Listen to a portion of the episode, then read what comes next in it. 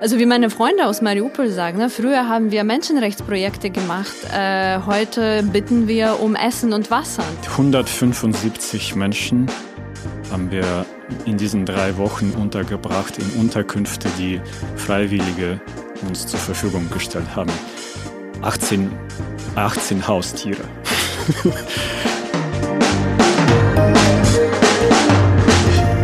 Hallo, hier ist Johannes Kram mit dem Queerkram Podcast, präsentiert von queer.de. Unser Motto ist hier, wir sind alle gleich, aber wir sind auch alle anders. Und ja, ich glaube, dass wir uns alle etwas zu sagen haben. Putins Krieg in der Ukraine terrorisiert ein ganzes Land und hält die Welt in Atem. Doch da Putin nicht nur gegen ein Land kämpft, sondern auch gegen die angeblich dekadente westliche Lebensweise und queere Menschen für ihn das Synonym dafür sind, blicken LGTBI in und außerhalb der Ukraine mit zusätzlichen Schrecken auf diesen Krieg. Die in Berlin lebende, offen lesbische ukrainische Journalistin und Filmemacherin Inga Polipczuk schreibt seit vielen Jahren für deutsche Medien über Osteuropa und besonders natürlich auch über die Situation in der Ukraine. Am 8. März, Weltfrauentag, kurz nach Kriegsbeginn, dann in einer ganz anderen Rolle. Vor der Volksbühne in Berlin hielt sie eine sehr bewegende Rede, die sie den Frauen der unter Beschuss stehenden Stadt Mariupol widmete. Sie endete die Rede mit Putin, fuck off. Vanya Kilber ist eine der Co-Gründer der Organisation Quartira, die sich in Deutschland für russischsprachige queere Menschen engagiert. Vanya habe ich 2013 kennengelernt. Er war einer der profiliertesten Stimmen in Deutschland, die auf Putins Aggressionspolitik gegen LGTBI in Russland aufmerksam gemacht haben. Heute unterstützt Quartira queere Menschen aus der Ukraine zusammen mit dem queeren Bündnis Nothilfe Ukraine. Was wir alle tun können, auch darüber will ich heute mit Inga und Vanya reden. Ich freue mich sehr, dass sich die beiden in diesen Tagen Zeit genommen haben, heute hier im Studio zu sein. Ich freue mich sehr auf das Gespräch.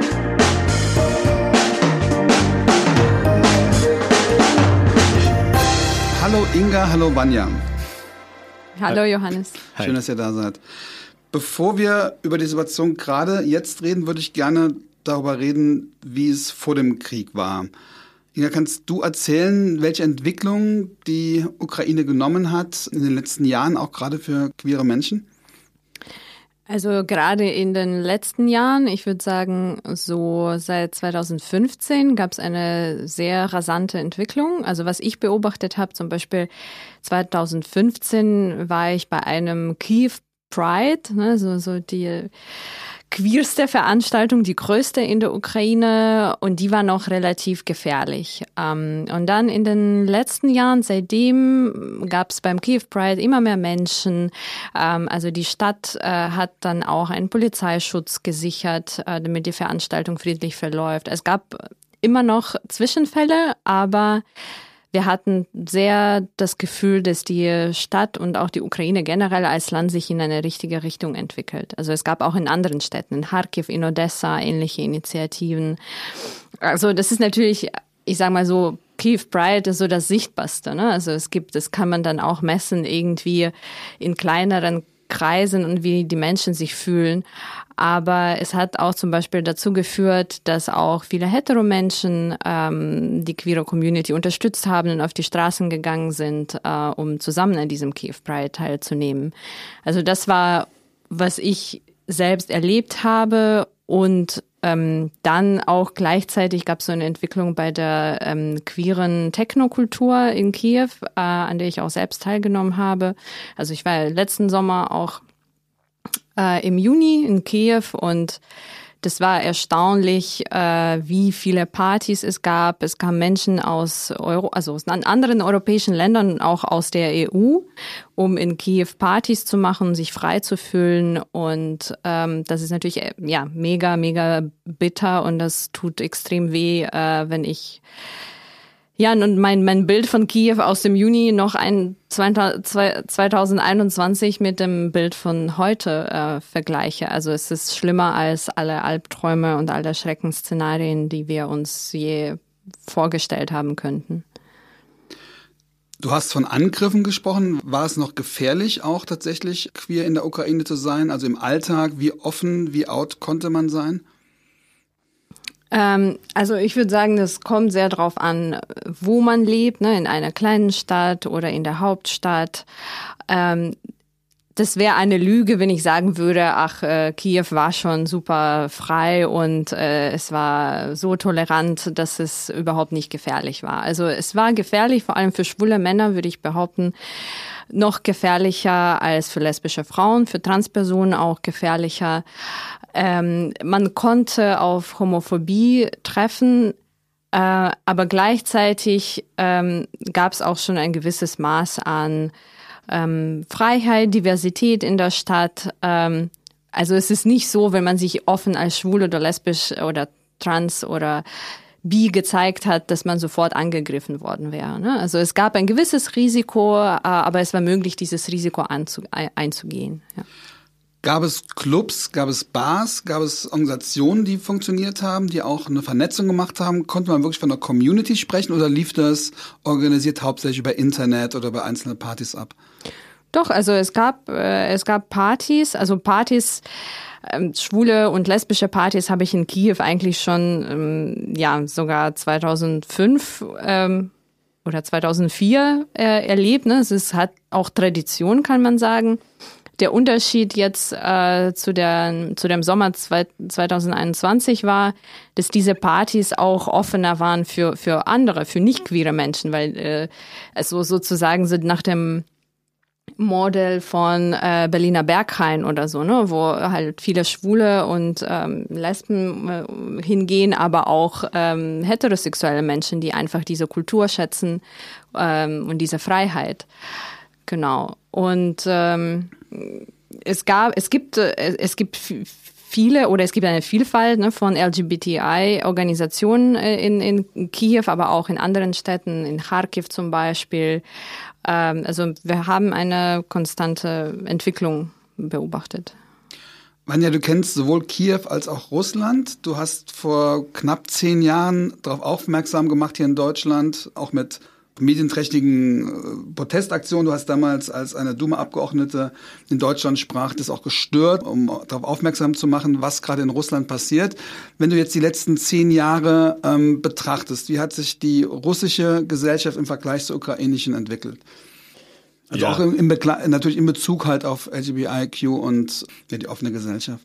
Ja, Inga hat gesagt, die ukrainische Gesellschaft hat sich in die richtige Richtung entwickelt in den letzten Jahren. Die russische Gesellschaft, die russische Politik hat sich in die falsche Richtung entwickelt, aber umso stärker war der Gegenvektor, die LGBTIQ-Bewegung in St. Petersburg, die ich gut kenne, wurde immer stärker, immer diverser. Ähm, Empowerment war überall zu spüren.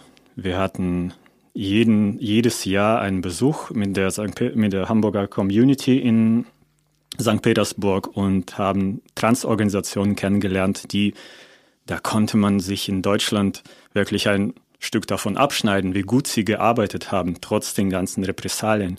Also diesen, diese gegensätzliche Vektoren waren, waren so an Kennzeichen von, von modernen Russland. Und das hat sich rasant im letzten Jahr geändert. Eine nach der anderen Organisation wurden zu ausländischen Agenten, dann zu unerwünschten Organisationen erklärt, geschlossen. Coming Out in St. Petersburg, unser, die größte Organisation, dann das LGBT Network, so eine, so, so, so eine ja, Umbrella-Organisation wurde auch geschlossen und es fliehen Menschen daraus, es werden Menschen festgenommen und ähm, es ist einfach, ich, ich hab's, ich musste es mit, mit der Gleichschaltung äh, vergleichen, die Hitler durchzogen hat, als er an die Macht kam. Es ist äh, eigentlich für mich nicht anders zu, zu erklären. Es ist ein starkes Parallelbild, aber es ist so ähnlich. Die Zivilgesellschaft wird auf jeder Ebene abgebaut. Heißt das, du würdest auch sagen, dass das, was in Russland im letzten Jahr passiert, war im Zusammenhang mit dem Krieg, mit dem Angriffskrieg auf die Ukraine zu verstehen? Wie würdet ihr das sehen? Inge? Ja, auf jeden Fall. Also ich würde auch sagen, dass es schon früher angefangen hat. Ähm Es ist sehr schwer, hier irgendeinen Starting Point zu nennen, ne? weil wir wissen ja schon, also es gab Krieg gegen Georgien 2008, ähm, es gab Ermordung von Oppositionellen in Russland. Ähm, es gab äh, eben diese ersten Anzeichen von Repression gegen äh, LGBTIQ-Menschen, äh, also schon ähm, auch vor neun Jahren. Ähm, also es ist irgendwie so eine Entwicklung gewesen, äh, die immer mehr in diese Richtung ging. Also tatsächlich äh, radikale, extrem Rechte, würde ich sie auch nennen. Ähm, und hat sich einfach in dem letzten Jahr noch extrem zugespitzt. Ne? Und, und, und jetzt ist es tatsächlich kaum möglich oder ja sogar unmöglich in Russland dagegen etwas zu tun, äh, außer ich weiß nicht Wladimir Putin zu äh, umzubringen oder so. Aber so mit friedlichem Protest, also also es ist leider, also ich ich sag jetzt einfach ne, wie ich mich ähm, in dieser, in dieser Situation fühle. Also ich, ich weiß nicht, ich habe das Gefühl, die Menschen in Russland, die können auch nichts mehr tun. Ja, weil der Preis für Proteste auch so hoch ist. Aber zurück auf deine Frage, um sie auf, zurück auf sie zu kommen, sieh mal, der Patriarch Kirill, der eigentlich auch ein, ein KGB-Mann ist, gewesen war wie Putin, mit ihm befreundet seit über 30 Jahren. Was hat er letzte Woche gesagt? Die Donetsker und die Luhansker Republiken ähm, verteidigen sich gegen die westliche Welt, wo äh, Schwulenparaden an der Tagesordnung sind. Wollen wir, dass Schwulenparaden in unserer Donetsker und Luhansker Republik stattfinden? Wollen wir nicht. Wir müssen unser, unsere Menschen verteidigen. Dann der Witze, der Ex-Witze, der zurzeit für die Weltraumfahrt zuständig ist, Herr Rogosen, sagte vorgestern, es ist nicht nur der Krieg gegen, der Ukra gegen die Faschisten in der Ukraine, wir, den wir führen, eigentlich darf er das nicht sagen. Ja, das Wort Krieg ist mhm. verboten. Na gut, aber er darf das wohl. Es ist auch der Krieg gegen den Abschaum, gegen die Verräter im eigenen Lande. Und damit sind auch nicht nur die Oppositionellen gemeint, sondern auch natürlich all die Perversen, die, wo ich dazu gehöre und meinesgleichen. Aber diese Rhetorik gibt es ja seit neun Jahren. Wir haben eben über den Turning Point gesprochen. Natürlich diese aggressive Politik geopolitische Kriege, das war von Anfang an, das war, so hat Putin schon begonnen, aber dass er jetzt das mit einer weltanschaulichen Agenda verbindet und das mit queeren Menschen verbindet, war das nicht auch ein Turning Point? War das nicht eine andere Ebene, dass er gesagt hat, okay, nicht nur wir wollen das alte Russland oder wir wollen die Sowjetunion quasi in irgendeiner Art und Weise wieder wie wiederherstellen oder zumindest unseren Machtbereich, sondern dass es halt wirklich um eine weltanschauliche Sache gab und queere Menschen dafür das Symbol waren. Ist das nicht eine Entwicklung, die schon damals angefangen hat? Du, ich glaube nicht an, daran, dass Putin eine Ideologie hatte.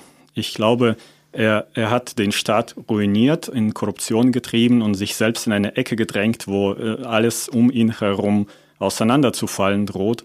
Und da hat er notorisch gesucht nach irgendeinem, nach irgendeiner Ideologie, die Menschen vereinen konnte. Er hat dies, das, jenes probiert. Was am besten funktioniert hat, war 2013, dass ja. ein kleines Gesetz in einem kleinen, ja, ähm, Bundesland könnte man hier, Oblast. Das kam ja aus St. Petersburg, es war eigentlich gar nicht die Idee das, von der Zentralregierung? Nee, das war in Rasan-Gebiet. Also okay. es war vor St. Petersburg, war das äh, ausprobiert an einer, wirklich okay. an, einer, an einem kleinen Bundesland, Ländchen.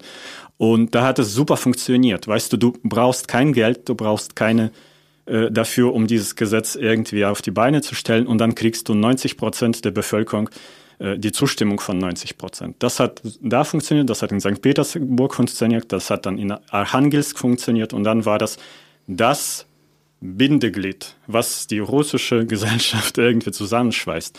Ich glaube, das war eher so ein Herantasten an irgendetwas und er, was das Land vereinen konnte und er hat eben diesen, diesen Kleber gefunden in der Homophobie, in dem Hass, wo, wo die Kommunisten neben den äh, Orthodoxen neben den Mafia-Menschen stehen, neben der Babuschka, neben meiner Tante, die mich anschreit.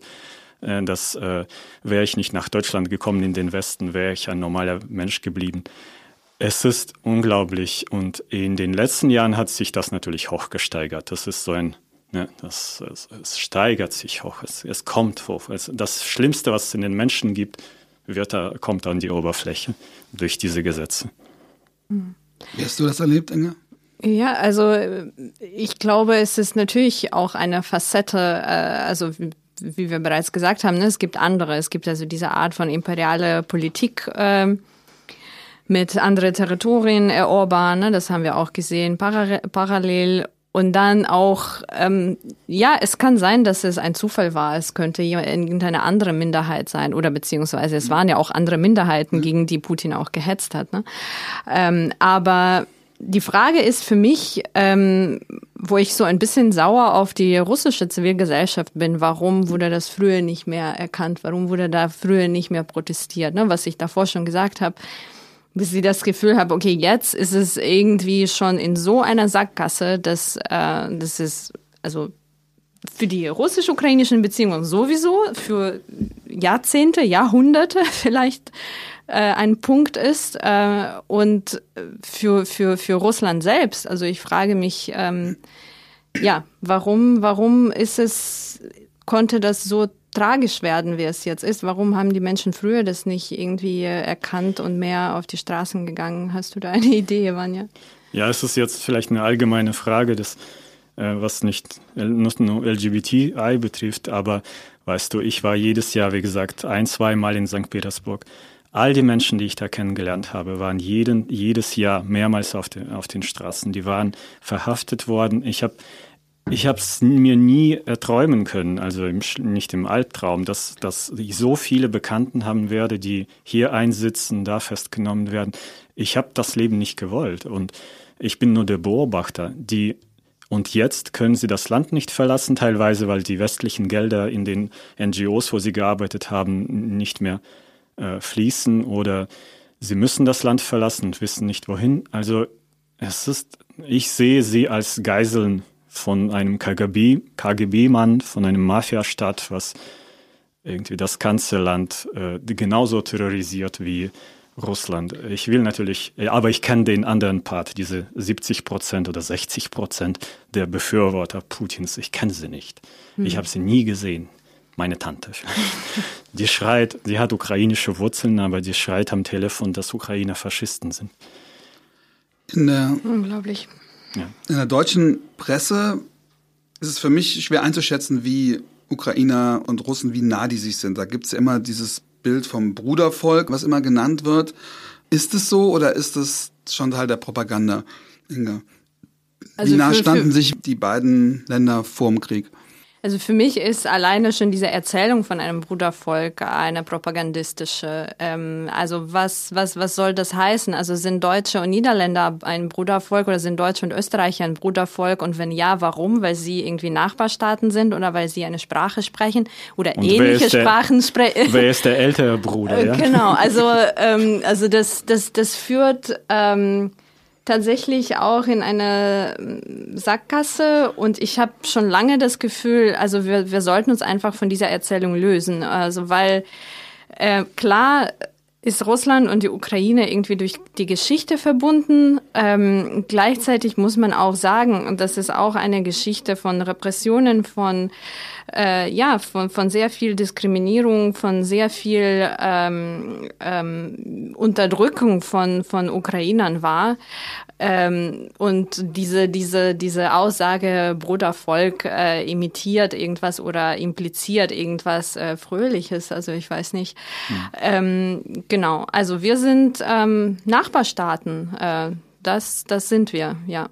Was für mich ein bisschen verwirrend ist, es gibt am Hauptbahnhof, wo die Geflüchteten ankommen, gibt es ähm, Helfer in, in gelben Westen und in orangen Westen. In gelben Westen, das sind die Deutschen, die quasi kein, oder die Deutsch und Englisch sprechen. Und in den orangen Westen, das sind die, die Russisch sprechen. Wie ähnlich ist die russische Sprache dem Ukrainischen? Wie gut könnt ihr euch in je, jeweils der Sprache des anderen verständigen? Versteht ihr das? Wie ist das vergleichbar mit europäischen Sprachen zu also Ich Deutsch? sage immer, das ist wie Spanisch und Portugiesisch oder wie Deutsch und Niederländisch. Man versteht schon, würde ich sagen, also ich kann beide Sprachen. Ne? Ich ja. bin äh, in Kiew aufgewachsen, in einer russischsprachigen Familie und war äh, natürlich vom ja, ich habe Ukrainisch als Kind gelernt und es ist meine zweite Muttersprache oder ich weiß nicht, welche jetzt erste oder zweite oder jetzt Deutsch schon meine ähm, erste oder was auch immer Sprache ist.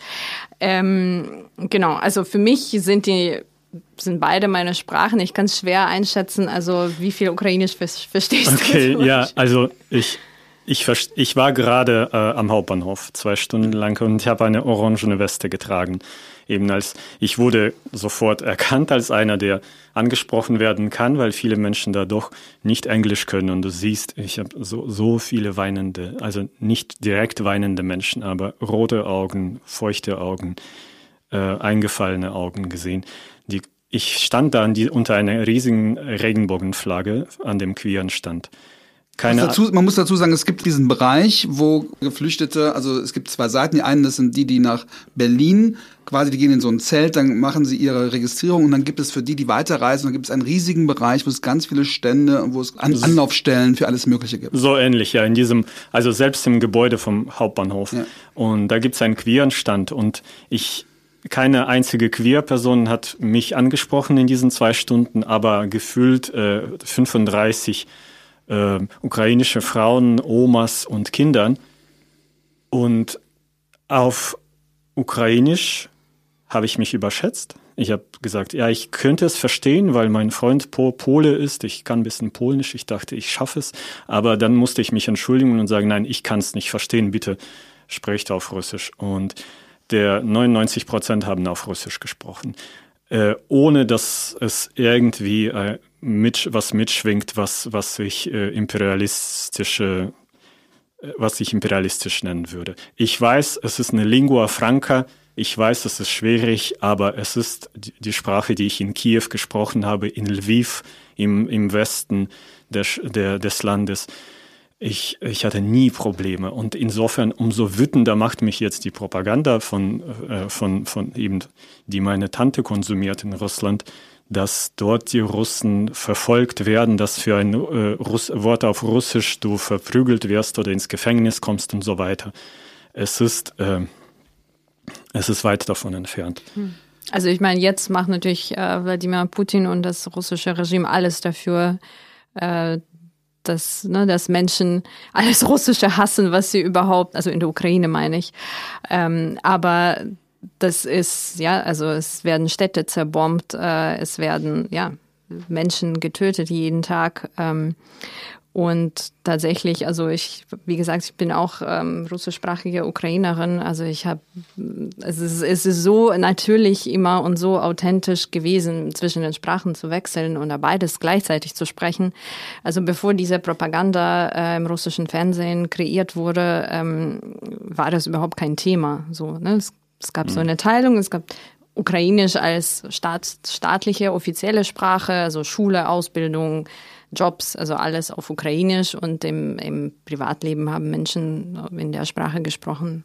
Ja, ich war, passt, ne? ich war ein paar Mal ins ukrainische Fernsehen eingeladen zu äh, der Zeit, wo in Odessa ein Pride Parade stattgefunden hat. Und ich weiß noch, die Hälfte der Gäste spricht Ukrainisch, die andere Hälfte spricht Russisch. Es wird nicht gedolmetscht äh, weil die Menschen es dort können äh, und äh, beides können und ich komme so durch.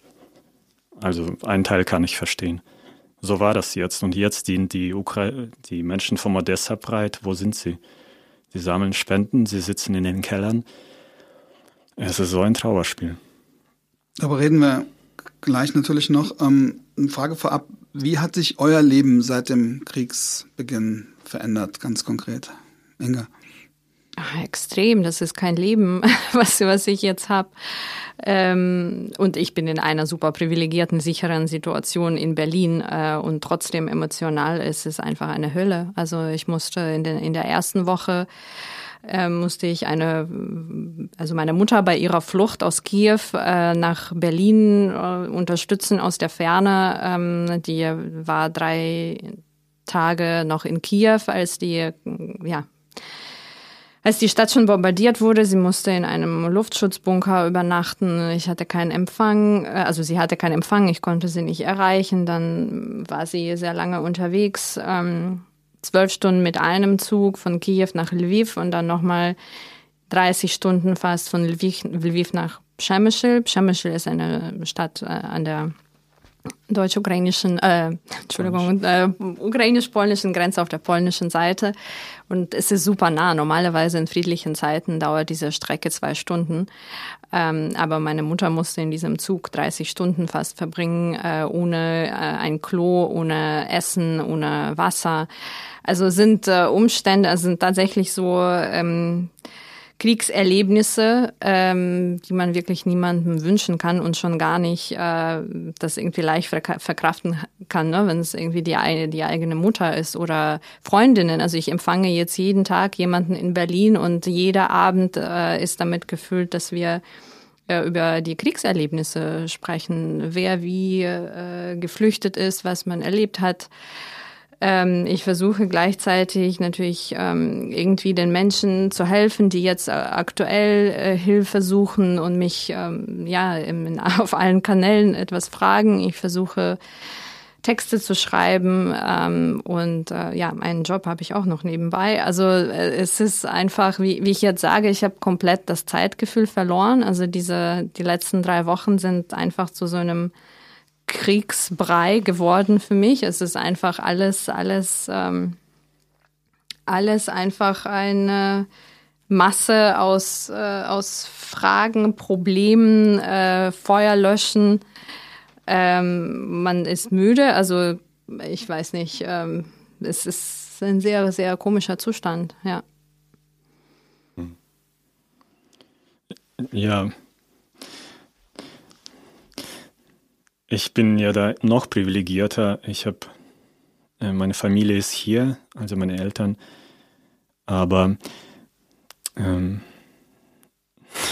nun, ich, ich kann dir sagen, was ich jeden Abend mache. Jeden Abend, nachdem die Aufgaben erledigt sind, ähm, dann gehe ich auf die äh, Facebook-Seite von Quartira. Wir hatten einen Spenden, Spendenaufruf ge gestartet. Äh, ich klicke drauf und sehe, wer so alles gespendet hat und verteile Herzchen unter jedem Beitrag. 10 Euro, 50 Euro, 20 Euro, 10 Euro, 7 Euro, 200 Euro. Herzchen, Herzchen, Herzchen als Dankbarkeit. Das ist so meine kleine Aufgabe. Ich pflege halt die Seite von Quartierer. Wir haben äh, so viel. Das, das hilft mir einzuschlafen am Ende des Abends. Und ähm, die Hilfsbereitschaft ist natürlich enorm und mein Leben, mein Leben, ja, es ähm, helfen hilft. Das ist so das, was ich gelernt habe noch 2014 als Quartierer unserer Organisation die ersten Geflüchteten aus Russland, die vor diesem Homo-Propaganda-Gesetz fliehen mussten, aufgenommen hat. Jetzt haben wir, was haben wir? Heute kam die Nachricht, 175 Menschen haben wir in diesen drei Wochen untergebracht in Unterkünfte, die Freiwillige uns zur Verfügung gestellt haben. 18, 18 Haustiere. äh, irgendwie äh, zwölf Kinder da sind dabei. Ja, und, das hält am, Lau am Leben, weil äh, an der was am, am, Wasser eigentlich, an der Oberfläche, weil du weißt, du hast die und die Aufgabe. Ich bin in einer kleinen Arbeitsgruppe, da habe ich semi-juristische Fragen und es wird jeden Tag bearbeitet. Ich weiß, dass in der anderen Arbeitsgruppe Menschen Hygieneartikel kaufen, in der wiederum anderen Arbeitsgruppe Menschen psychologische Hilfe leisten und so weiter. Mhm. Ja, ich glaube, diese ähm, Ohnmacht oder ne, so dieses Gefühl der Hilflosigkeit, das ist irgendwie fast äh, am schlimmsten. So, also ich empfinde ich auch so, dass natürlich, äh, wenn ich irgendwo helfen kann, ähm, bringt es zumindest ein bisschen Energie und ähm, irgendwie ist es so wie, wie, so, so, wie so ein Entgegenwirken diesem Horror. Ne? Es ist natürlich eine rein ja. psychologische Sache. Ähm, aber ja, also manchmal, wenn ich denke, okay, jetzt müsste ich zwei Stunden einfach ähm, abschalten und mein Handy zur Seite legen und dann schließe ich die Augen und versuche mich zu entspannen und dann wird es nur noch schlimmer, ne? weil dann versuche dann fängst du an zu realisieren, was alles passiert ist und mit allen deinen Freunden gerade passiert, ähm, ja. die dort irgendwo mit ihren Kindern in den Bunkern sitzen. Ne? Ja. Ich stelle mir das so vor, dass ihr auf der einen Seite ganz viel Praktisches jetzt tun müsst, weil ihr wahrscheinlich beide auch gefragt werdet um Hilfe oder was könnt ihr tun. Und auf der anderen Seite natürlich auch die Lage vor Ort beobachtet. Wie verträgt sich das? Also kann man da so umswitchen oder ist das, findet das gleichzeitig statt oder, oder ist man in so einem Tunnel drin, wenn man sagt, okay, jetzt mache ich einfach praktische Sachen, damit ich mich damit nicht beschäftigen muss oder verfolgt ihr minütlich, was in der Ukraine passiert, Inga? Ja, ich glaube, so in der ersten Woche ähm, nach dem Angriff, also nach dem Beginn des Krieges, ähm, hatte ich extreme Schwierigkeiten, überhaupt Prioritäten zu setzen. Also jede Meldung, die mich erreichte, erschien mir lebensnotwendig und zum, und zum Teil war es tatsächlich so. Ne? Wenn jemand dich fragt, wie kann ich mich aus Kharkiv evakuieren und ich habe Infos, dann ähm, irgendwie fühle ich mich verpflichtet, sie zu schicken, obwohl ich dann irgendwie parallel fünf andere Anfragen habe. Ähm, also jetzt versuche ich irgendwie so ein bisschen das auszusortieren und für mich zu entscheiden, worauf ich eingehe und worauf nicht. Zum Beispiel auch so bei Interviews oder bei ähm, Aufträgen, Texte zu schreiben, sage ich jetzt auch öfter nein, weil ich einfach weiß, dass ich ja irgendwie ein, ein Limit habe an, an, an Kräften und muss dann vielleicht irgendwie diese Balance finden von hier den Menschen helfen, zum Beispiel bei diesem äh, unzähligen äh, Behördengängen. Ne? Ich habe jetzt drei Tage beim Sozialamt und ähm, beim Landesamt für Flüchtlinge äh, verbracht, weil natürlich Freunde kommen, meine Mutter ist da, es dauert alles ewig. Äh, die Behörden sind noch unkoordiniert. Ähm, ich hoffe, es wird besser, aber ja, jetzt, jetzt erleben wir das auch. Ne? Und gleichzeitig, äh, genau, diese, dieser Horror vor Ort, äh, Anschläge, Angriffe, jeden Tag Tote, Verletzte. Ähm, genau, muss das irgendwie in, in so einer Art Balance bringen, um das verkraften zu können. Das ist so meine Art, damit umzugehen. Ich weiß nicht, wie gehst du damit um, Anja? Ja, ich weiß von der letzten Krise, dass es ein, eines Tages überrollt. Das weiß ich noch. Damals, als wir damals äh, den russischen Geflüchteten helfen mussten, wollten, dass ich habe mir gesagt, so, ich konzentriere ich mich, ich konzentriere mich auf das Wesentliche, ich nehme es sachlich auf, aber du kannst, du kommst nicht umhin. Post, äh, sekundärer Posttrauma erreicht dich auch, wenn du diese Geschichten dir anhörst. Äh, insofern, ich bin noch stabil, aber wir, ich weiß schon, dass wir ein, eine, bei Quartira eine, eine Psychotherapeutin haben, die mit uns eine Sitzung macht und äh, wir versuchen uns da so ein bisschen vor, darauf vorzubereiten, weil es wichtig ist, dass äh, hier, wir hier die, unsere Kräfte besser einschätzen und uns auch schützen, um dann weiter helfen zu können. Das ist nicht so wie eine Kerze so in, in, in den ersten drei Wochen, dass wir durchbrennen und dann ist vorbei. Es wird eine Long-Term-Aufgabe sein und ja, ich muss die Nachrichten lesen, damit ich weiß, was los ist. Ähm, ja, ich muss weinen, es ist auch wichtig. Aber wie gesagt, helfen hilft. Es ist, ich, ich kann es nur empfehlen. ja. Inga, du hast vor 2019 hast du noch in Mariupol einen, einen Film zusammen mit einer, einer Kollegin gemacht. Du hast in einer Rede vor der Volksbühne besonders über die Situation dargesprochen. Das war für mich völlig neu, weil das war für mich wirklich ein blinder Fleck. Ähm, du hast aber berichtet, wie viele auch feministische Initiativen es dort gibt, ähm, wie diese Stadt am Aufblühen war. Kannst du uns darüber ein bisschen erzählen? Weil natürlich ist diese Stadt natürlich aufgrund der Situation gerade in den Nachrichten dauernd, es geht um die, um die Korridore, aber fand es einfach sehr neu für mich, was du über diese Stadt berichten konntest. Mhm. Ja, es ist irgendwie so gekommen in den letzten Jahren, dass Mariupol zu meiner ähm, zweiten Heimatstadt in der Ukraine geworden ist, obwohl ich erst ähm, 2015 zum ersten Mal ähm, selbst dort war. Also mit einer Reise damals ähm, als Journalistin, um ähm, über eine mögliche Offensive, äh, damals war ja auch schon Krieg, ähm, zu berichten und ähm, ich fand die Stadt extrem spannend, weil ähm, es war klar, es ist, also die Front ist super nah. Wir haben dort zum Beispiel auch mit einem Kollegen Beschuss gehört. Ähm, quasi, es war hörbar, dass die Front nah ist, ähm, aber gleichzeitig hatte man auch das Gefühl, dass dort so viel passiert und sich irgendwie verändert und dass die Stadt sich irgendwie öffnet. Dann kam, ähm, als es ein bisschen stabiler wurde, also es gab auch Angriffe 2000, also 2014 war die Stadt noch umkämpft. Äh, also da haben Sie war ja mal russisch eingenommen, wurde von der ukrainischen Armee quasi zurückerobert. Genau, genau. Genau, 2014 war das, aber 2015 gab es noch einen sehr starken Beschuss, bei dem auch viele Menschen umgekommen sind äh, in einem Bezirk, also damals für die Stadt war es eine, ja, eine super Katastrophe. Also ist jetzt natürlich äh, mit den Ereignissen von, von heute bekommt es ein ganz anderes Maßstab, weil es natürlich jetzt hundertmal so schlimm äh, ist, als, als es damals äh, war. Aber genau, es war damals schon eine, ein, ein, ja, ein Trauma für die Stadt. Und dann war es aber gleichzeitig so, die ukrainische Armee war dort präsent, also die, die Stadt war sehr geschützt, also militärisch, also dass, dass es keine weiteren Offensiven dann kamen. Also es wurde gekämpft an so ähm, in der Nähe der Stadt, 20 Kilometer von Mariupol entfernt. Aber die Stadt selbst ähm, hat sich weiterentwickelt. Also es kamen zum Beispiel viele Flüchtlinge äh, oder damals in Internal Displaced Persons äh, von Donetsk, ne, die Stadt im Osten, ähm, die besetzt war, nach Mariupol. Und früher war Mariupol sehr eher eine, eine provinzielle Stadt und Donetsk war so die, äh, die größere Stadt im Osten.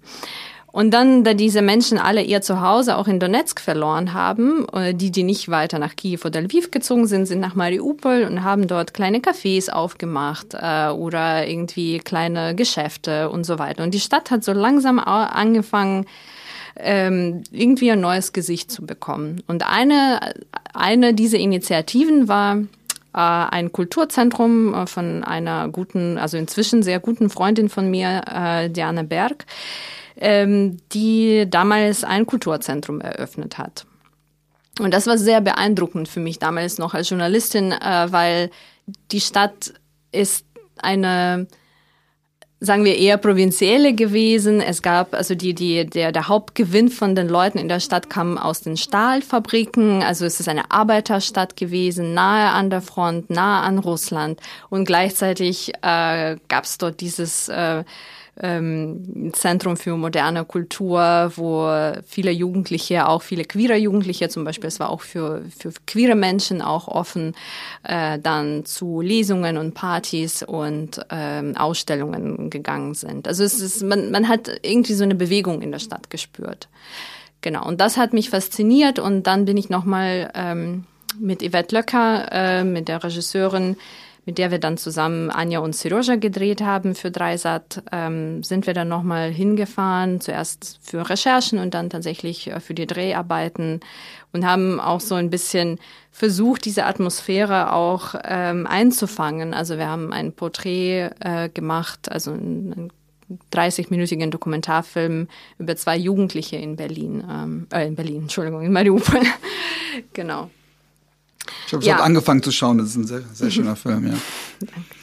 Wenn du, du sagst, du hast da auch Freunde, wie viele sind noch da? Was kannst du uns über die Situation da sagen, vor allen Dingen über die von Frauen, die möglicherweise noch da sind und von queeren Menschen? Äh, also meine Freunde und Freundinnen aus Mariupol, ähm, also die meisten, also haben die Stadt verlassen, also die konnten wirklich im letzten Moment aus der Stadt fliehen. Ähm, aber sie haben wiederum ihre Verwandten dort, äh, von denen sie auch nichts mehr gehört haben seit zehn Tagen. Ich kann mir gar nicht vorstellen, wie man das aushält. Ähm, und eben auch ähm, ja queere Jugendlichen zum Beispiel, die dieses Kulturzentrum besucht haben, sind auch ähm, teilweise noch da ähm, unter ständigem Beschuss. Ähm, also ich habe Bekannte und Freunde auch in Kiew, aber die meisten sind jetzt entweder irgendwo im Westen der Ukraine oder ähm, in Berlin oder auch in Polen, ja. Als der Krieg losging, gab es in der queeren Community ein, ein, eine große Angst, weil auch, weil natürlich klar war, dass wenn Putin, wir wussten ja nicht, ob es noch länger dauert oder ob es schnell geht, es war direkt auch von Todeslisten ähm, die Rede. Habt ihr da auch von gehört? Wie seriös ist es einzuschätzen? Was kann man sich darunter vorstellen? Leider äh, ist es sehr ernst zu nehmen. Ähm, wir sehen ja jetzt im Süden der Ukraine, wo die russische Armee teilweise es geschafft hat, äh, Städte einzunehmen, äh, dass da tatsächlich so eine Art Besatzungsregime ähm, installiert wird. Ähm, und es wurde schon der Bürgermeister von Melitopol zum Beispiel entführt, äh, der Widerstand geleistet hat.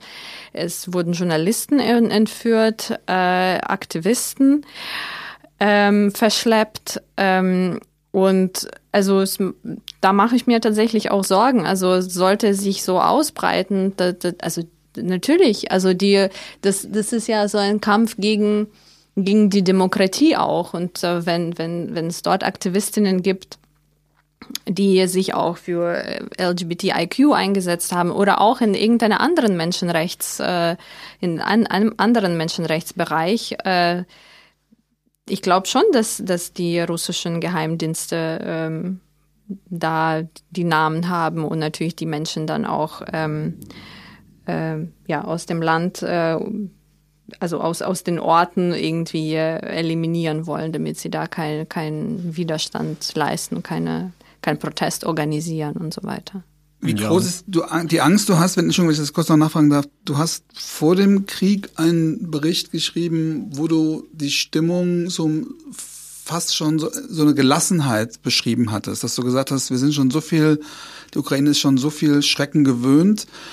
Hilft das jetzt auch, sag ich mal, dieser Beschäftigung damit oder diese Resilienz, keine Ahnung, die du damals beschrieben hast, hilft die jetzt nicht panisch zu werden? Oder wie würdest du gerade die Angst beschreiben, die gerade queere Menschen in der jetzigen Situation haben, falls du davon was mitbekommen hast. Also was ich sehe ähm, aus Berlin, also ich bin sehr begeistert von den Menschen, die trotzdem irgendwie die Ruhe bewahren und weiter kämpfen wollen und äh, eben irgendwie weiter ruhig bleiben. Ähm, natürlich gibt es unterschiedliche auch Zustände bei, bei den einzelnen Menschen, aber irgendwie gelingt es der Gesellschaft noch, ne, so dieses, ähm, ja, diesen Schrecken irgendwie durchzuhalten. Ähm, ich weiß nicht, also jetzt, also mir persönlich ist es schwer von Resilienz jetzt zu sprechen, weil das Ausmaß von dem Schrecklichen, was jetzt passiert, einfach so unüber trefflich ist. Also ich habe sowas, also klar, wir hatten in der ukrainischen Geschichte, gab es auch ein Holodomor, also so eine ne, Hunger von, von Stalin organisierter Hungersnot, äh, wo Millionen von Menschen gestorben sind. Äh, oder ne, wir hatten auch den Zweiten Weltkrieg äh, auf dem Territorium der Ukraine. Aber in, in meinem biografischen ähm, Zeitraum, ne, so was Schreckliches wie jetzt habe ich noch nie ähm, gesehen. Und ich glaube, für die meisten Menschen ist es auch so. Ne? Also tatsächlich, äh, das ist eine komplett neue Situation. Was bekommst du mit, Vanja? Ähm, Entschuldigung, ich war kurz raus. Deine Frage war nochmal. Was bekommst du mit, wie queere Menschen, die noch in der Ukraine sind oder die aus der Ukraine kommen, wie stellen sie sich dieser Situation? Es gibt ja mhm. verschiedene Möglichkeiten, auf diesen Schrecken zu reagieren. Ja, also selbst bei Instagram bekomme ich mit, dass hier die Frau aus der Ukraine getötet wurde. Dieses Account ist jetzt nicht mehr auf, äh, ist auch nicht mehr aufrufbar. Die Menschen, was ich mitbekomme von meinen Freunden, dass sie, wie Inga sagt, die Haltung bewahren, die, die sich melden, die, die äh, über Quartierer, die, die ich über Quartierer kennenlerne, die hier, hierher kommen, da gibt es allerlei Geschichten. Transmenschen, Transmänner, die an der Grenze ähm, auch an der europäischen Grenze drangsaliert werden und ausgelacht, weil die Papiere mit dem Bild, äh, mit dem Foto nicht, äh, für sie nicht stimmen, für die, äh, für die Grenzpolizisten. Es ist so eine Art, so ein extra Krieg dazu, der, ne, so, so ein Kriegszustand über den eigenen, so ein My Private War, was, was in dem sich Menschen befinden. Das, dann gibt es welche, die sich äh, auf der Flucht äh, outen müssen, beziehungsweise geoutet werden, weil stell dir vor, eine Person äh, kommt mit ihren Eltern, Großeltern, eine queere Person äh, nach Deutschland und dann wird ständig geweint, weil, weil die Freundin nicht mitgekommen ist. Was, warum weinst du über die Freundin? Ist doch nur eine Freundin. Nein, und dann kommt das Coming Out es ist ein Teil meiner Familie, es ist meine Familie. Und dann kommt noch zusätzlich zu dem ganzen Kriegsgeschehen noch diese Coming-out-Geschichte. Das ist auch der Grund, warum ähm, wir beim queeren Bündnis, Bündnis immer wieder für Notunterkünfte für queere Geflüchtete sprechen, weil Menschen eine sichere Unterbringung brauchen. Es gibt welche, die in Schockstarre verfallen. Ne? Ich habe jetzt zwei Trans, Trans-Jungs in, bei Hamburg kennengelernt, die ich so ein bisschen begleitet habe. Die liegen seit drei Tagen im Bett und können nichts machen. und die sagen, wir werden noch so, so, so ganz introvertiert, noch so eine Woche werden wir hier unter der Decke verbringen, weil äh, die ganzen Tage im, in den Kellern, die sie verbracht haben, ähm, haben das, scheinen das Gehirn und irgendwie auch die seelische Welt so gelähmt zu haben. Das ist, es ist der Ausmaß an Schrecken, wie du Inga sagst, ist so unvorstellbar, dass es die Psyche einfach nicht schafft. Und ähm, weder bei den, bei den Opfern des Krieges noch bei den Tätern des Krieges, zu denen ich auch ja, einen Teil der russischen Gesellschaft zähle, die, die, das, die den Krieg verneinen. Die können das nicht erfassen. Nein, unsere Soldaten können das nicht tun. Das, das, da ist irgendein Fehler. Da gibt es unmöglichste Ausreden, warum Russland keinen Krieg führt. Äh, die können diesen Ausmaß an Schreck nicht erfassen. Es ist, es sollte nie gewesen sein. Es, es ist ein, es ist ein Verbrechen, was ihretgleichen seinesgleichen sucht. Ja. Was müsste denn passieren, dass gerade, also gerade für Transmenschen ist es ja besonders schlimm, weil sie gerade ihre, ihre Hormone nicht bekommen können oder das, was sie, was sie für ihre Transition brauchen. Gibt es überhaupt eine Chance, denen zu helfen? Gibt es eine Infrastruktur, die zu erreichen? Also gerade auch, weil sie das Land nicht verlassen können, weil sie natürlich keine offiziellen Papiere haben, beispielsweise. Mhm. Was, was kann da passieren? Ja, also dieses queere Bündnis Ukraine ist im Kontakt mit vielen ukrainischen Organisationen mit den Sheltern überall im Lande. Und äh, da wird in der Tat gemeldet, dass äh, HIV- und AIDS-Medikamente langsam, dass die Vorräte langsam ausgehen, dass, äh, dass auch ähm, Therapie für Transmenschen langsam ausgeht und deswegen wird dann versucht, auf unmöglichsten Wegen ähm, viel Spenden zu sammeln und mm, die Menschen mit Medikamenten zu versorgen. Ähm, hier vor ist das, Ort. Ist das realistisch, dass das funktioniert? Ja, ja, ja. Also es wird schon gemacht. Ja. Es wird schon gemacht. Das, äh, wenn die Verbindung besteht, wenn die Straßen intakt sind, wenn, wenn, wenn Teile der Ukraine noch betretbar sind, dann solange sollte es funktionieren. Und es werden jetzt so, so Hilfskonvois auch von uns dahin gesch geschickt. Naja, Hilfskonvoi ist viel gesagt. Es ist einfach ein, ein Minibus, ne, so mit Sachen. Ähm, ja, das Spenden hilft. Ansonsten, ich sage immer, helfen hilft, spenden hilft, aber es hilft auch nicht. Wir können, es ist so die, es ist auch die Sackgasse, nur hier den Geflüchteten zu helfen, wenn, äh, wenn, der, wenn die EU nichts macht, was, was die Bomben dort stoppt, was, was den Putin dort stoppt. Inga, das geht doch hm. nicht, ne? Er hm. wird doch nicht, Putin hm. wird doch nicht hier Halt machen an der Linie. Okay, reden er hat reden, damals bei der Krim nicht Halt gemacht. Er hat bei in Tschetschenien nicht Halt gemacht. Das heißt ganz konkret, wärt ihr für eine Sicherung des Flugraums? Ja, also ich habe keine andere Lösung, wie man die Menschen vor, vor, ja, vor, vor diesem Tod schützen kann, weil die Bomben äh, fallen jeden Tag. Jeden Tag sterben sehr viele Menschen. Äh, also ich, ich sehe da einfach keine andere Lösung. Mhm. Also es kann einfach nicht sein, dass, dass, äh, dass die Welt, äh, äh, die NATO und äh, irgendwie die EU-Staaten einfach äh, sich das wie ein Fernsehspiel äh, anschauen. Also es ist hier mitten in Europa, es ist, äh, ne, also was sagt man, äh, Lviv ist näher als Freiburg. Äh, also es, ist, es passiert jetzt schon hier mit uns. Ähm, deswegen einfach zuzugucken, also es ist einfach die Frage der Zeit. Ähm. Ja, und wir, wir sehen ja, Ukrainerinnen verteidigen auch unsere Freiheit, unsere Werte dort. Es, ist, es geht auch ganz klar um uns. Es, sind, es, es ist ein Angriff auf, auch auf unsere Werte, die wir teilen. Putin hat sich zu einem faschistischen Regime entwickelt und äh, wir wissen, dass sie, dass, dass, dass sowas ausufert, dass, dass es nicht mehr, dass es nicht mehr vorhersehbar ist. Das, Wie nehmt die Diskussion in Deutschland wahr, was hier gerade diskutiert wird, über den Spritpreis, über äh, solche Diskussionen? Ist das, ist das für euch surreal? Nimmt das überhaupt, macht euch das wütend oder? Also es ist einfach äh, vieles äh, aus der Perspektive, äh, ne, wenn man so nah die Menschen sieht, die fliehen, die sterben, die leiden, ähm, dann irgendwie wie über so Komfort diskutiert wird, ist natürlich ähm, ja erschreckend. Äh, also dass, dass, dass es darum geht, jetzt äh, ja, dass es äh, ohne Putins Gas vielleicht äh, irgendwie ein bisschen ungemütlicher wird in Deutschland. Also das, ja, das trifft mich auch schon, ähm, ja. Ihr glaubt, die Deutschen haben den Ernst der Lage nicht verstanden? Ich glaube, es wird gerade verstanden. Es findet äh, so ein Prozess stand, statt.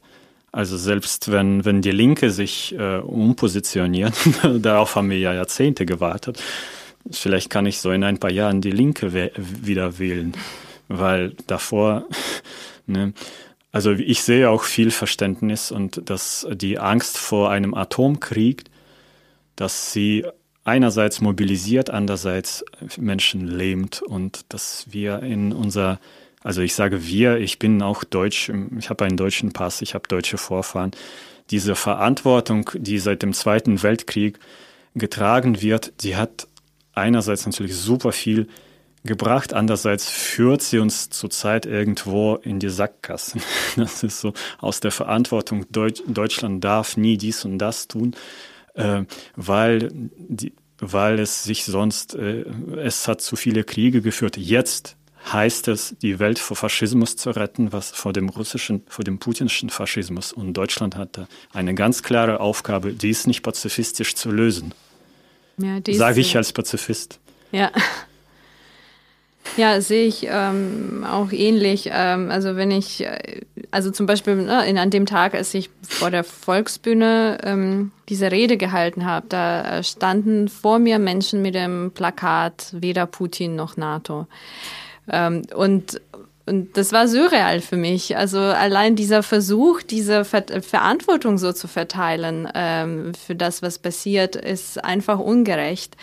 Ähm, und ich glaube, es ist, es gibt eigentlich keine andere Möglichkeit. Also die Wahrheit wird gewinnen. Also es ist, das sage ich nicht, weil ich Ukrainerin bin. Das hat überhaupt nichts damit zu tun, sondern einfach, weil ich diese Entwicklung lange beobachte und ich weiß, wo die Wahrheit ist. Und die wird auf jeden Fall gewinnen. Die Frage ist nur, unter welchem Preis, ne? wie viele Menschenleben das noch kosten wird, bevor Europa noch aktiver sich ähm, engagiert und die Ukraine dabei unterstützt, diesen Krieg zu, zu siegen. Achso, und vielleicht noch eine wichtige Sache zu den deutschen Debatten. Also man hört tatsächlich manchmal so bei, bei, bei den Reden von den Politikern so ein bisschen äh, so raus, als, als wäre es eigentlich ja für die europäischen Politiker irgendwie bequemer, wenn die Ukraine einfach kapitulieren würde.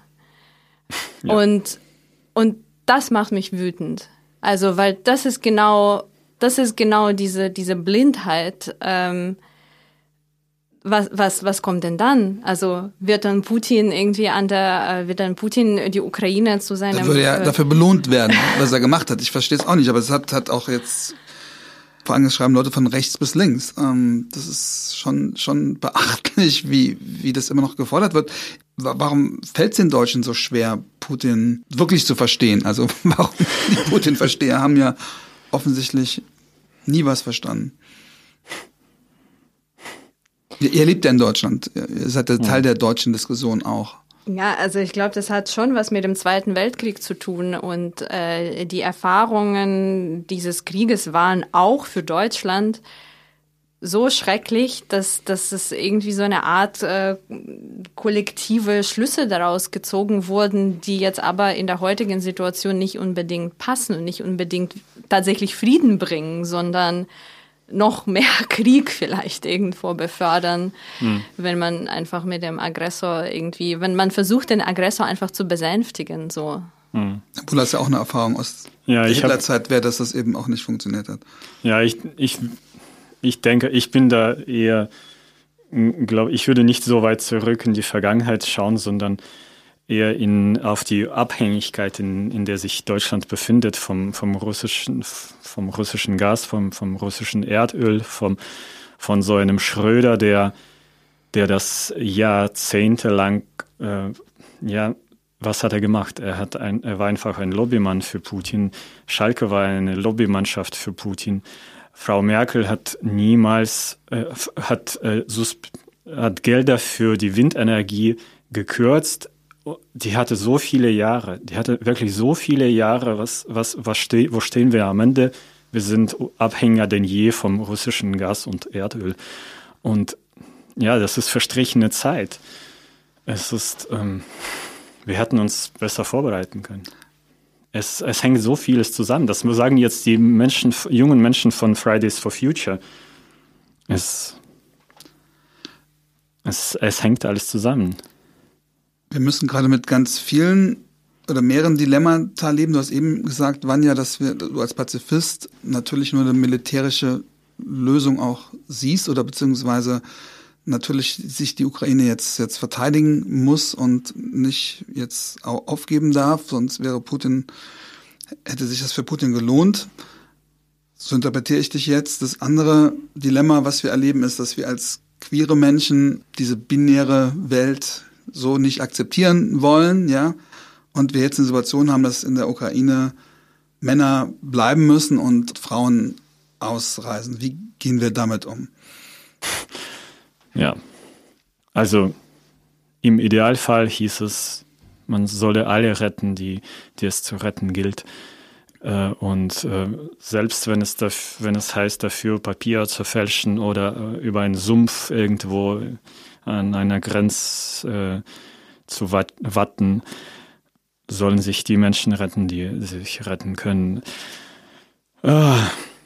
Aber du weißt, ich habe dir vor der Sendung Bilder geschickt und so Facebook-Einträge von, ja. äh, von schwulen Männern, lesbischen Frauen in der ukrainischen Armee, die sich zusammentun, die es, die, die es auch zeigen, öffentlich in den Social Medias, für uns unvorstellbare Bilder von einem Maschinengewehr mit einem Regenbogen drauf ähm, oder von so einem Go-Go Boy, äh, der sonst in den friedlichen Zeiten in einem Stripclub, in, in einem schwulen Club tanzt, ja, bei, wie bei uns hier. Stellt euch äh, einen, einen schwulen Club in eurer Stadt vor.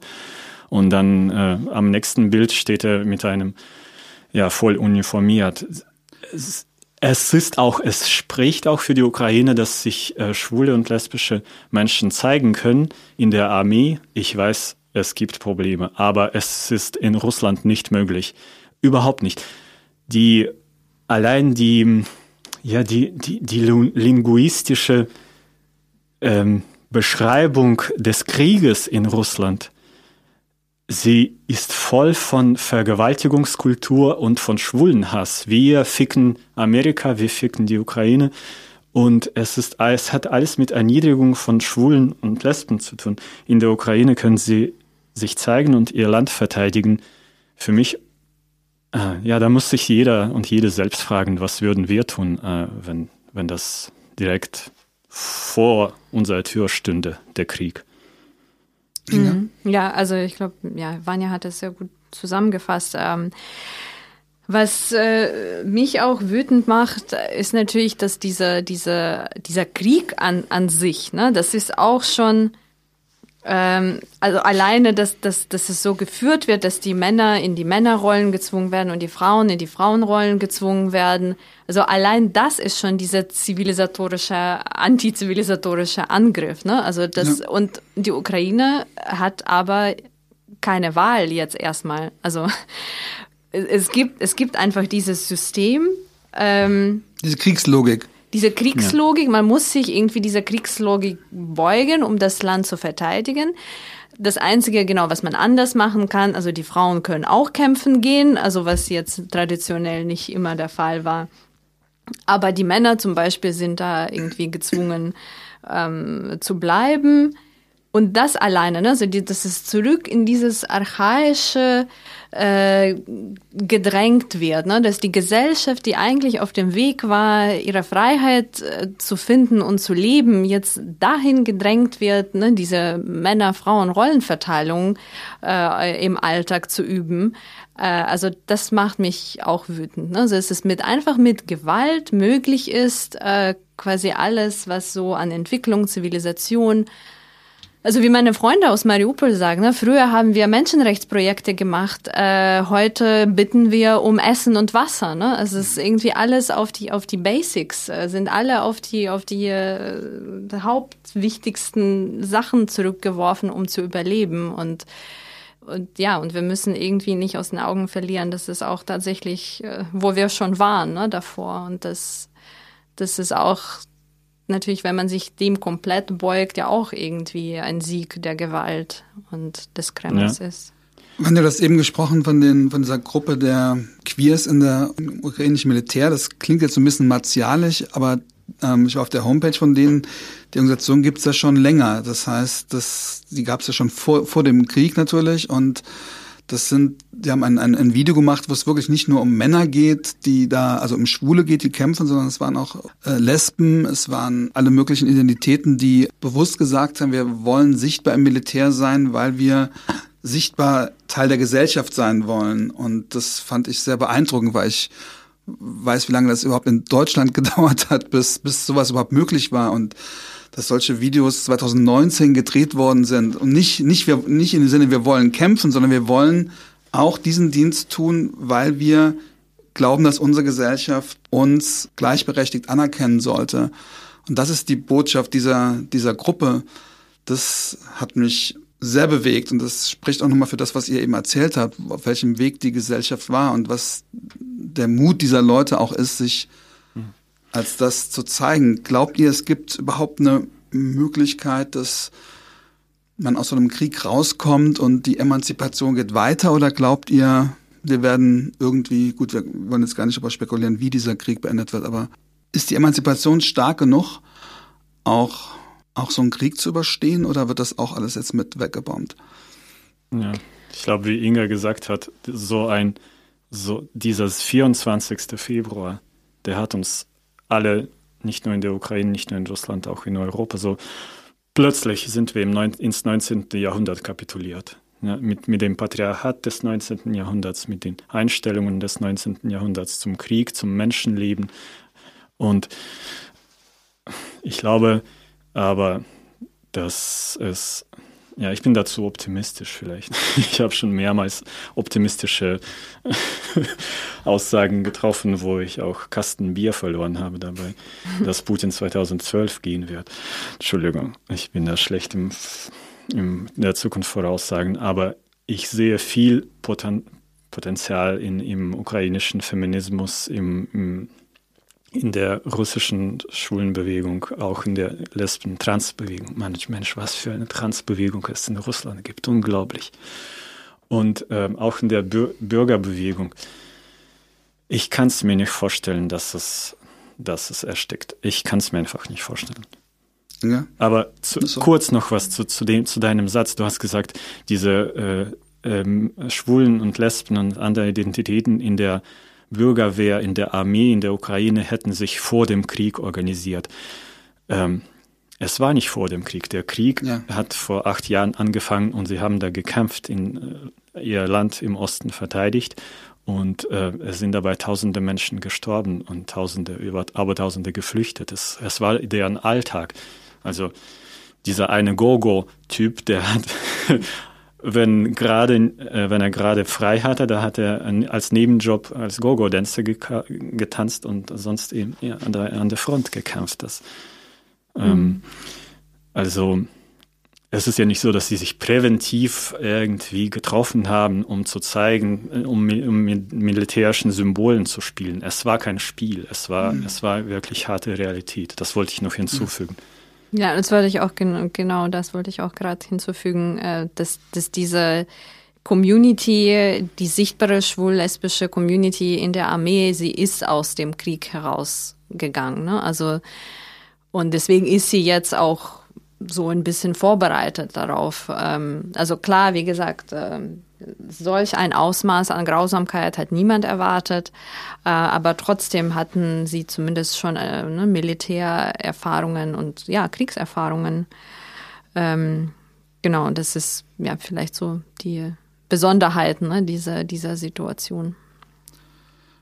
Und äh, zu meiner Einschätzung, also ich glaube, es kommt sehr darauf an, ähm, wie lange tatsächlich dieser Krieg dauern wird.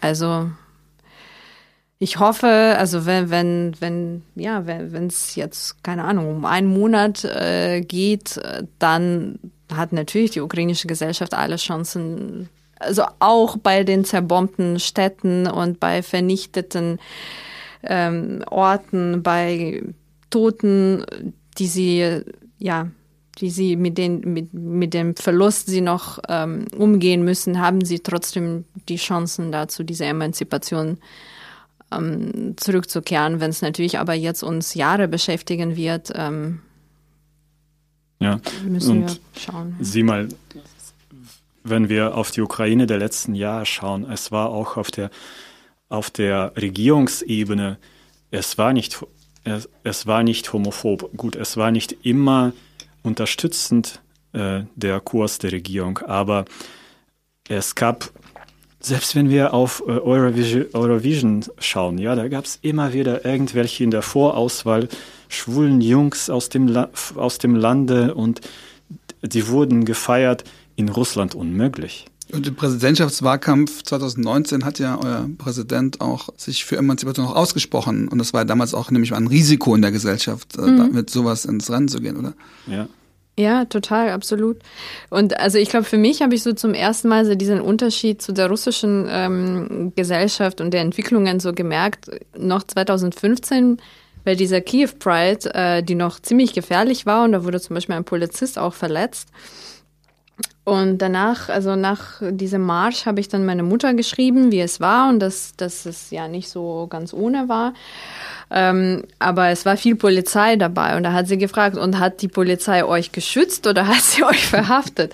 Und dann ist mir eingefallen, tatsächlich, es ist, also allein das war schon irgendwie so ein, Schritt, ne, dass die Polizei war da, um die Demonstranten zu schützen. Also es ist in Deutschland auch sehr schräge Bilder, die Polizei beim äh, Pride, ne, aber mhm. die war tatsächlich da, um die Menschen zu mhm. schützen, während ähm, in Russland leider ja oft äh, genau das Gegenteil ist, wenn die äh, LGBTIQ-Menschen auf die Straße gehen, sie werden von der Polizei ähm, in die äh, Autos, äh, Polizeiautos weggeschleppt. Ja, fast, fast ein Wunder, dass wir diesen Podcast fast mit einer positiven Perspektive beenden können. Aber natürlich sind wir noch nicht ganz am Schluss. Wir wollen natürlich wissen von euch, was wird denn wirklich gebraucht? Was, wie können wir wirklich helfen? Ihr seid dafür die Expertin. Ja, bei mir auf meinem, meinem kleinen Gebiet natürlich kann jeder und jede sich aussuchen, ein, ein Puzzle, was, was dir am Herzen liegt und, und da äh, am besten eine, sich eine, eine Organisation anschließen und helfen, das, das, kann, das kann Wunder tun. Meine, meine Quartiere, meine Organisation von russischsprachigen, ukrainischen, kasachischen und so weiter, schwulen, lesben, wir Transmenschen in Deutschland, wie, ähm, die leistet Unmögliches. Ich habe vieles, äh, ich habe in den letzten Jahren wenig ich habe mich eher zurückgezogen aus dem Ganzen und jetzt werde ich wieder hineingesaugt und ich kann nur staunen, wie gut das organisiert ist. Und wir brauchen äh, Wohnungen. Sie können auf der Seite von Quartiere angemeldet werden. Wir, wir bräuchten Spenden. Wir kaufen jeden Tag Essen für 20, 30 Personen allein hier in Berlin ein. Und es, äh, wir hatten Transporter organisiert von der Grenze Menschen hierher gebracht. Es wird sehr viel gemacht und damit die, äh, die Ehrenamtlichen irgendwie nicht mit Burnouts enden, bedarf es äh, Unterstützung. Und da will ich, bin ich dankbar für jede Spende. Es ist schon so viel angekommen und wir sind so dankbar, dass es äh, und ich hoffe, dass der Krieg vorbei ist. Dann können wir alle Borscht kochen und zu Putins Tod irgendwie feiern und äh, wilde rote Beete Partys schmeißen. Du hast gesagt, braucht, du hast mir im Vorgespräch gesagt, dass ihr auch tatsächlich jemand einstellen wollt. Ihr braucht tatsächlich auch Geld, um jemand einzustellen. Ja, genau. Das ist, äh, das ist ein ganz konkret, eine ganz konkrete Aufgabe. Um die Volunteers zu entlasten, bedarf es einer Koordinierungsstelle. Die, eine Sozialarbeiterin, die ein Jahr lang äh, Aufgaben übernimmt, Koordinationsübergaben und dann können die Arbeitsgruppen, wir haben 200 Freiwillige, die arbeiten ohne Geld, ist super, es geht, aber äh, es muss jemand koordinieren, dann, dann, weiß, äh, das, dann weiß jede Person, was sie zu tun hat und ähm, muss nicht vor Ohnmacht äh, im Burnout. Wie viel Geld braucht ihr, wie viel Geld fehlt noch? du, du kennst die deutschen Gehälter. Ein Jahr volle Stelle, 40 Stunden die Woche, kostet mit Steuern ungefähr 50.000 Euro. Und wie viel Geld habt ihr schon? Wir haben schon 50.000 gesammelt, allerdings äh, bezahlen wir selbst unsere Miete. Wir haben ein Community Center in Arkona Platz 5 in Berlin und wir haben zwei, ähm, zwei Minijobs ähm, jeden Monat äh, für die Hotline und ähm, also davon können wir die Stelle nicht finanzieren. Es werden noch einige 10.000 gebraucht. Finde ich sehr sympathisch, wie du das alles vorreichst, aber sag doch einfach, wie viel Geld gebraucht wird und was jeder spenden soll. Du hast jetzt die Möglichkeit. Wir werden es natürlich auch in dem QDE-Artikel, wenn wir es verlinken, es wird unten in den Shownotes natürlich verlinkt sein. Also ihr werdet die Hilfsmöglichkeit natürlich alle da sehen. Also, so wie ich sehe, jetzt können wir uns die Stellen nicht leisten. Es werden, kurz gesagt, es werden 50.000 gebraucht im 2022. Ja. Inga, was, wie, wie, wie hilft man am besten? Ähm, ich könnte allen nur empfehlen, ähm, bei den sozialen Medien, zum Beispiel Kiew Pride und Ukraine Pride, das ist noch eine andere ähm, Organisation, Kharkiv Pride, äh, Inside ist eine LGBTI-Organisation auch äh, in der Ukraine und ähm, vielleicht gibt es auch irgendwo noch vollständigere Listen, aber zumindest diese ein paar Organisationen, die haben dann auch, also habe ich jetzt neulich auf Facebook gesehen, zum Beispiel Kiew Pride hat auch eine Liste gemacht mit Links wie man ähm, direkt ähm, ja, den queeren Menschen in der Ukraine helfen kann. Ja, und ansonsten glaube ich, ähm, ich weiß nicht, sprecht einfach mit euren Freunden und Freundinnen darüber. Äh, also bleibt nicht ähm, einfach, ähm, also tut nicht so, als würde das euch nicht äh, angehen, weil das ist eine gemeinsame Sache für uns in Europa und das ist der Krieg gegen uns alle. Ja, also keine Ignoranz, mehr Support und mehr Empathie. Also das ist, glaube ich, was ich mir wünschen würde. Vielen Dank, vielen Dank, dass ihr hier wart und dass ihr uns geholfen habt, das ein bisschen besser zu verstehen. Dankeschön. Danke. Danke dir. Slavo Ukraine. Ja, Slavo.